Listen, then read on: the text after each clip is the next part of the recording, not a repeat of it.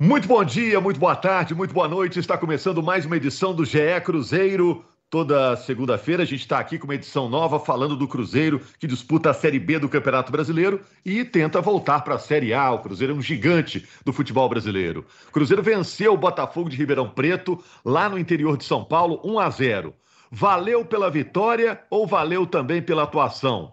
Como foi a estreia do William Potker com a camisa do Cruzeiro?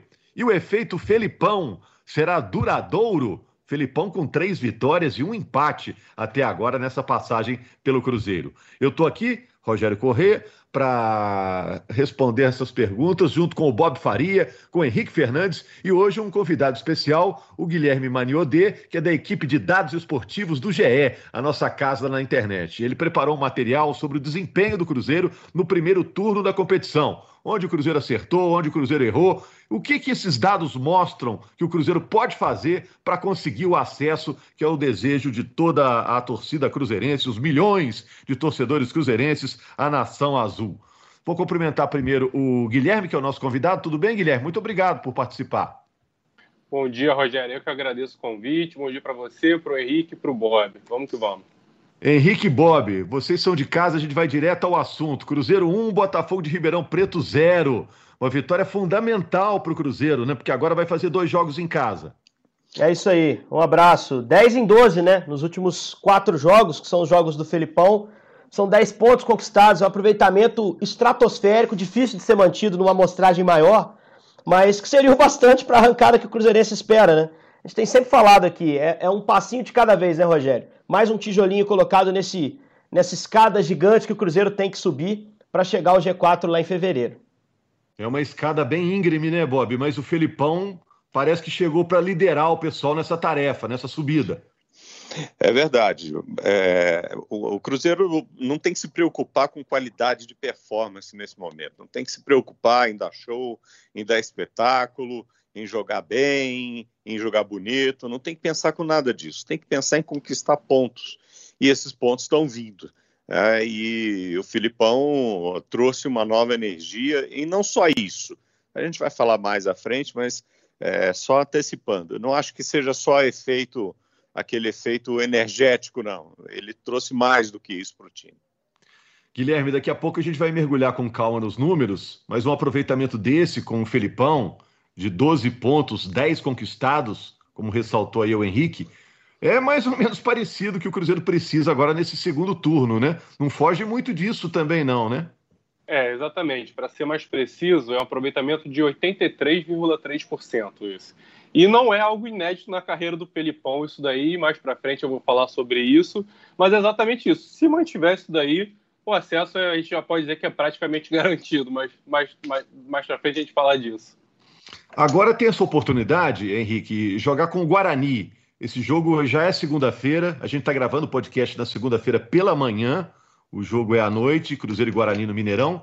E sexta-feira tem outro jogo no Mineirão contra o Figueirense. Dois times que estão embaixo na tabela, né? Que estão mal na tabela. É briga direta. Se o Cruzeiro ganhar do Guarani, já ultrapassa o Guarani na tabela. Exato. Se o Cruzeiro ganhar nessa segunda-feira, ele vai para o décimo lugar, né? Ele vai para página 1, porque nos critérios de desempate o Cruzeiro tem vantagem contra qualquer um. Ele perdeu os seis pontos, mas não perdeu os critérios de desempate. Então ele sempre terá mais vitórias que a outra equipe que tiver a mesma pontuação por essa questão. Então é um jogo estratégico, né? Para manter o aproveitamento que o Guilherme ressaltou, uh, ah, para manter a confiança em alta.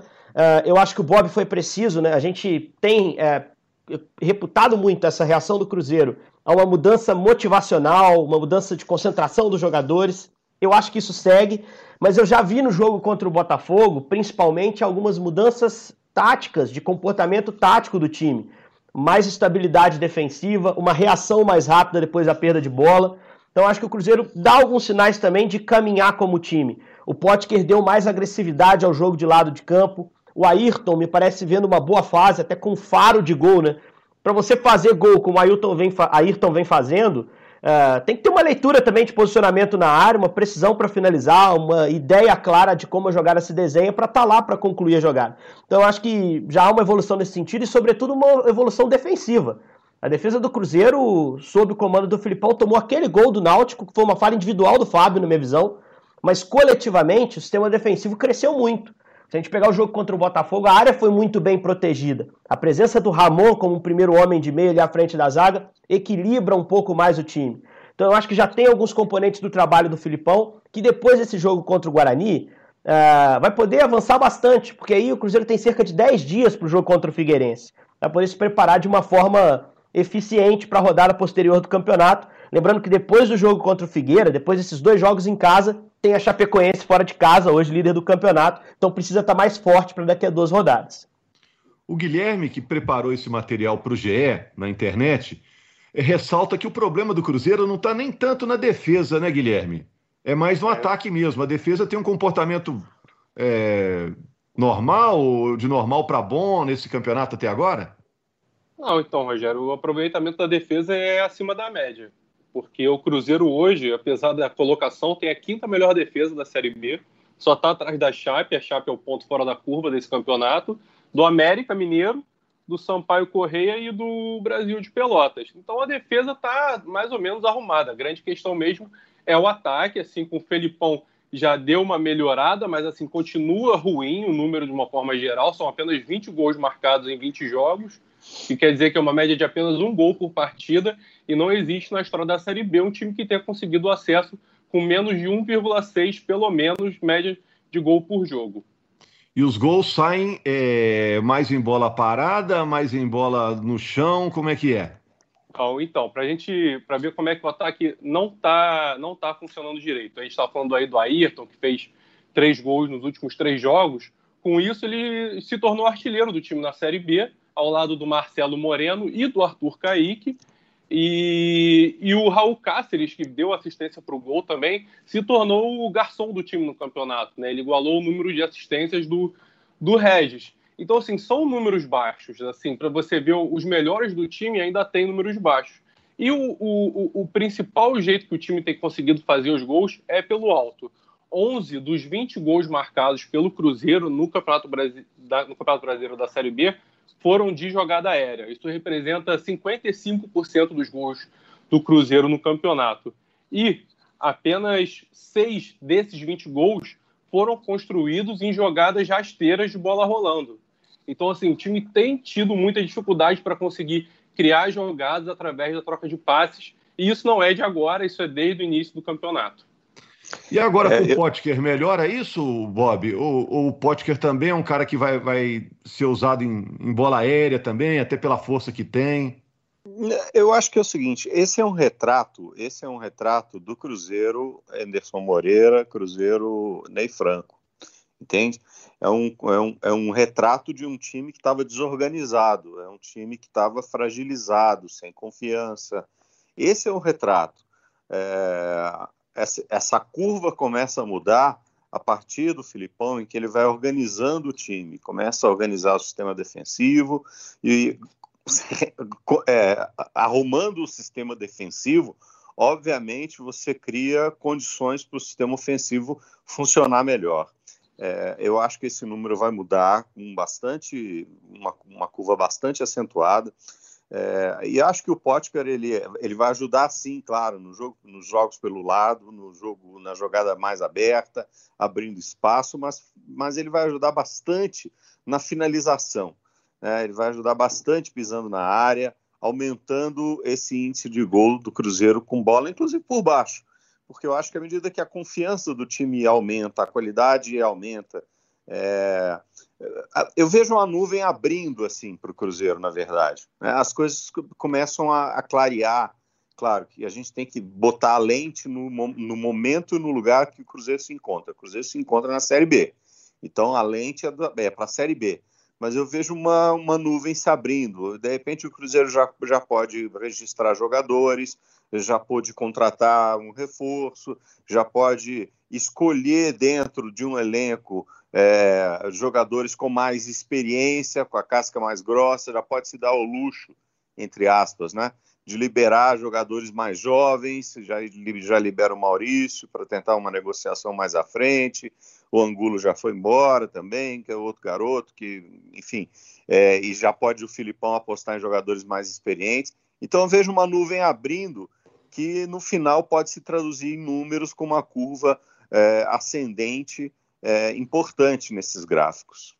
É só um detalhezinho para a gente falar um pouco da estreia do Potker, que eu acho que era o grande assunto do jogo em Ribeirão Preto, né? Assim, pensando individualmente no time, nos jogadores. É, gostei muito mais dele pelo lado direito, Rogério. A gente estava junto no jogo e a gente comentava como na esquerda ele, por ser canhoto, tem dificuldade para fazer esse jogo atacando linha de fundo. Ele é um, um meia-ponta, um jogador de lado de campo que gosta de levar para dentro para definir. Uhum. Foi assim que ele se projetou na ponte. Foi assim que ele fez uma boa Série B pelo Internacional em 17. Uh, qualquer atacante que te entregue, o cara das estatísticas é o Guilherme, mas qualquer atacante que te entregue 10 gols numa temporada de 38 jogos, é uma marca excelente, é uma marca muito boa. Se você for observar os atacantes, em média, Série A e Série B não tem esse número de gols. Então, se o Potker conseguir repetir o desempenho daquele Inter de 17, entregando 10 gols, ele vai ter meio campeonato só para isso. Então, se fizer 5, 6, já vai conseguir acrescer pontos para o Cruzeiro. Uh, já será uma média muito boa. E o melhor jeito dele fazer isso é jogando na direita, onde ele vai poder levar para dentro para finalizar com a canhota como ele gosta.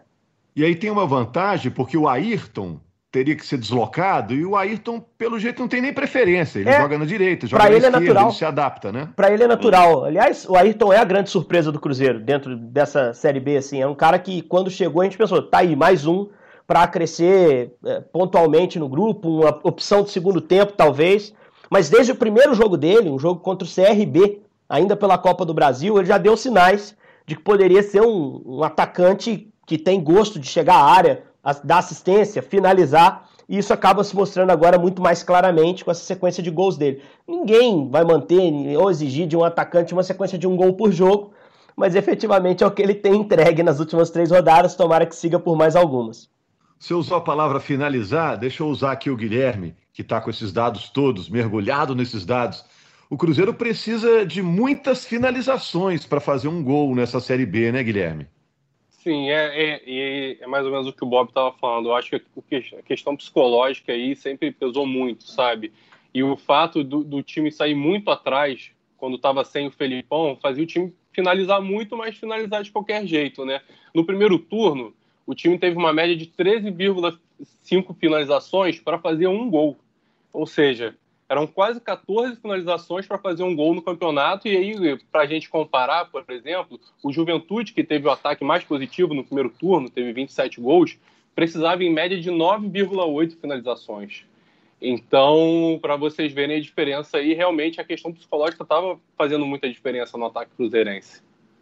Agora, Bob, ainda falando sobre defesa, porque vocês citaram agora há pouco a defesa, o Felipão ainda tem preocupações defensivas, né? Tanto é que, além da dupla de zagueiros, ele usou um zagueiro como volante, que é o Ramon, e usou um volante como meia, que é o Machado. Então, o viés do time é meio vamos acertar a defesa, vamos arrumar a casinha aqui atrás primeiro. É isso não?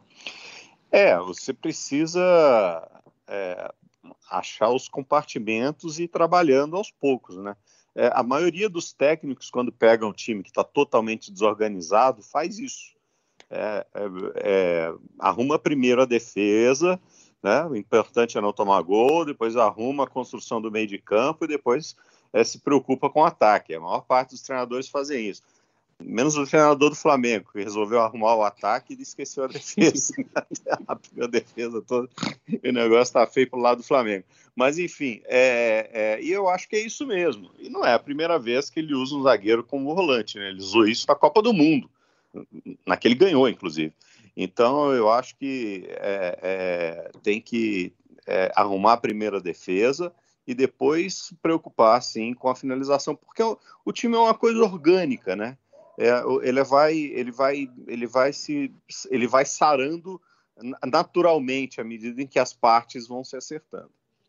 O Guilherme, você tem a frieza aí do, do cara que investiga os números, né?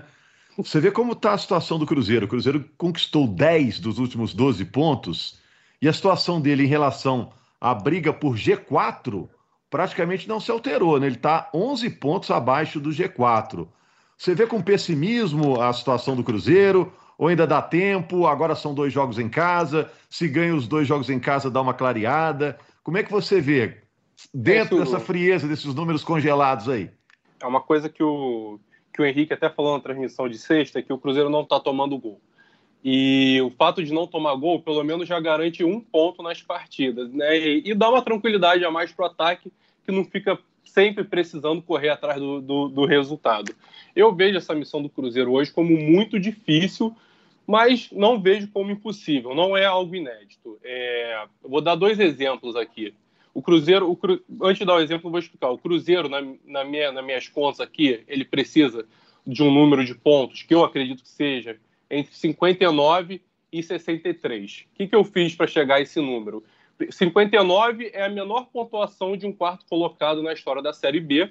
E 63 foi a, a média de pontos que eu fiz de todos os quartos colocados, desde que a Série B passou a ser disputada por pontos corridos. Então eu, eu arredondei um pouco para cima ainda, era 62, alguma coisa, eu arredondei para cima. Então acredito que o número mágico seja entre 59 e 63. Aconteceu uma vez que foi um ano muito extraordinário, que foi 2012, que o São Caetano fez 71 pontos, ficou no quinto lugar e não conseguiu subir. Mas é que, tipo, os cinco primeiros daquele ano foram totalmente fora da curva, sobressaíram sobre os demais. Mas, assim, não é impossível isso. Assim, para chegar a 63 pontos, hoje o Cruzeiro está com 23. 23. 23, precisa chegar a 40.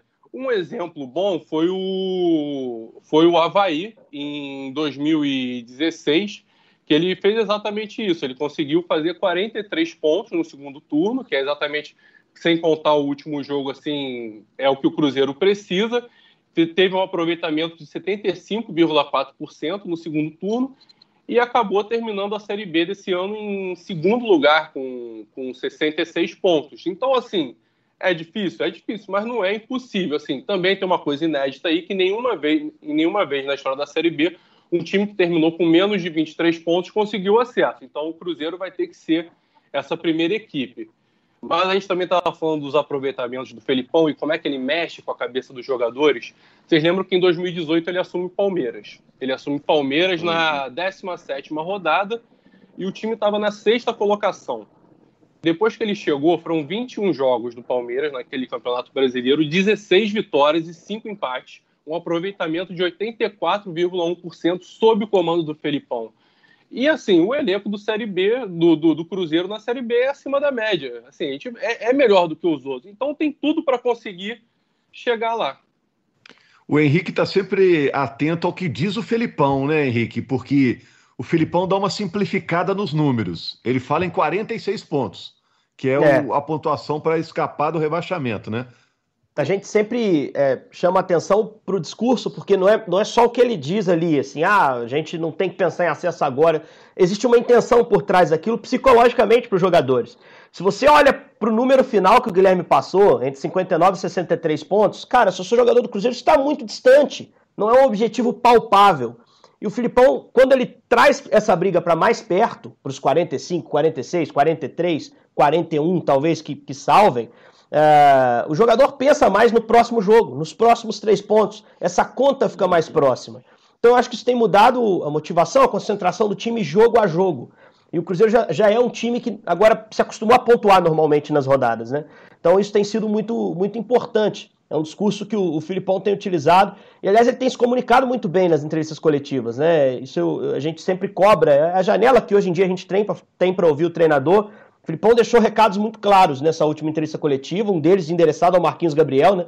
Uh, falando sobre compromisso, sobre sofrer, vibrar com o Cruzeiro, deixando muito claro que esse elenco está em reformulação, que devem chegar reforços, mas que jogadores que não quiserem seguir, uh, que deixem isso claro, como o Marquinhos deixou. Né? Eu acho que isso faz parte do jogo também, né? só que, uh, que o jogador, antes de tomar uma decisão desse tipo, ele saiba que a oportunidade que ele está tendo de representar o Cruzeiro, seja numa Série B ou Série A, é uma oportunidade que muitos jogadores, a imensa maioria dos jogadores, jamais vai ter.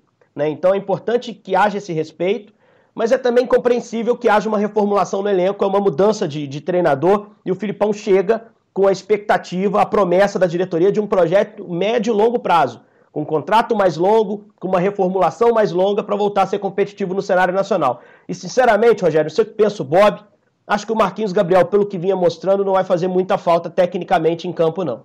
Concordo. E, e, o detalhe é o seguinte: é, o, o, esse, o discurso do Filipão é análogo à história de subir o monte, sei lá, vai escalar o Everest. Se botar você lá na base e falar assim, agora é o seguinte, você vai arrancar, você vai ter que chegar lá no topo, lá no cume do Everest. é um desafio né, para poucos homens, para poucas pessoas. Mas dizer assim, não, você vai para a base 1, aí depois da base 1 você vai para a base 2, aí tem aquela escalada que vai ali e tal, não sei o quê, e, daí a pouco, né? É, é difícil? É difícil, é para pouca gente, é para pouca gente, é um desafio gigantesco, é, mas não é impossível. E aí eu uso a mesma frase que eu usei né, quando havia possibilidade ainda é, de contratar o Filipão e o Cruzeiro não tinha naquele momento uma, uma, uma, resposta positiva. Lembro que o Cruzeiro tentou contratar o Filipão na terça-feira, é, é, houve um não e na quinta-feira ele conseguiu contratar. Ele diz o seguinte: eu é, duvido de muita coisa no futebol, mas eu não deixo de acreditar em nada, entendeu? Então eu acho que é uma possibilidade, enquanto a matemática mostra que é possível, é possível e ele vem mostrando é, os caminhos para isso. Ele e a comissão técnica, é bom a gente dar, dar o crédito, né? O grupo técnico. E uma coisa vai agregando a outra. Eu volto a dizer, eu vejo uma nuvem é, que estava muito fechada, uma neblina muito fechada, e eu vejo esse caminho se abrindo à medida que o Cruzeiro vai ganhando possibilidades, né? vai ganhando mobilidade. O Cruzeiro estava amarrado, imobilizado e sem, é, sem perspectiva. É, e agora eu já vejo um time com mais mobilidade, é, é, inclusive fora de campo, uh, e com alguma perspectiva. E mesmo que seja uma perspectiva imediatista, dizer é o próximo jogo, é o próximo jogo, é o próximo jogo, é, isso vai contando degraus para até chegar ao cume dessa montanha que é gigantesca. É, informando para o torcedor, o Henrique falou sobre o Marquinhos Gabriel, ele deve ser emprestado Filipão disse: Ó, oh, o Marquinhos Gabriel veio aqui, disse que não estava com a cabeça boa, conversou na minha sala, agora é com a diretoria, deve ser emprestado. O Léo, que estava no DM, Departamento Médico, está é, tá aos poucos voltando, Arthur Kaique também, então são reforços, entre aspas, que o Cruzeiro ganha para os próximos jogos. Guilherme, a gente já está quase terminando, mas eu queria te perguntar se faltou a gente falar de algum número expressivo, algum, algum dado relevante nessa avaliação que você fez, esse raio-x, né? Essa tomografia que você fez aí do Cruzeiro do primeiro turno? Não, Rogério, acho que a gente abordou todos os temas aí, né? Que é aproveitamento, ataque e defesa. E só destacar mais uma coisa aí, é a questão do. que eu acho também, e, e vocês estavam falando do Felipão, que bom que aqueles treinadores todos rejeitaram o Cruzeiro quando o Cruzeiro tentou contratar. Eu vejo dessa forma, porque senão eu não estaria com o Felipão e, sinceramente, eu acho que o Felipão foi a melhor coisa que poderia acontecer com o Cruzeiro para essa reta, reta final de Série B aí, meus amigos.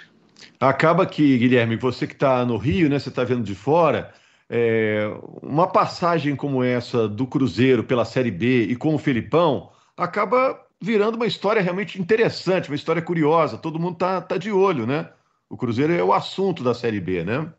Sim, exatamente. Eu acho que chama ainda. O, o Cruzeiro na Série B já chama a atenção das pessoas. E com o Felipão, então, tem, é, é uma história ainda melhor para a gente ver, é uma história ainda melhor para a gente contar. Então, com certeza, engrandece bastante, sim.